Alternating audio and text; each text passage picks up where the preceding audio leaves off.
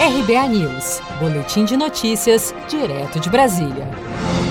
Novo presidente do TSE, Luiz Roberto Barroso, fala sobre suspensão das eleições deste ano. Barroso substituirá Rosa Weber e chefiará o tribunal nas eleições municipais. O pleito está previsto para outubro e Barroso acha arriscado o adiamento em razão da pandemia do novo coronavírus. As eleições somente devem ser adiadas se não for possível realizá-las sem risco para a saúde pública.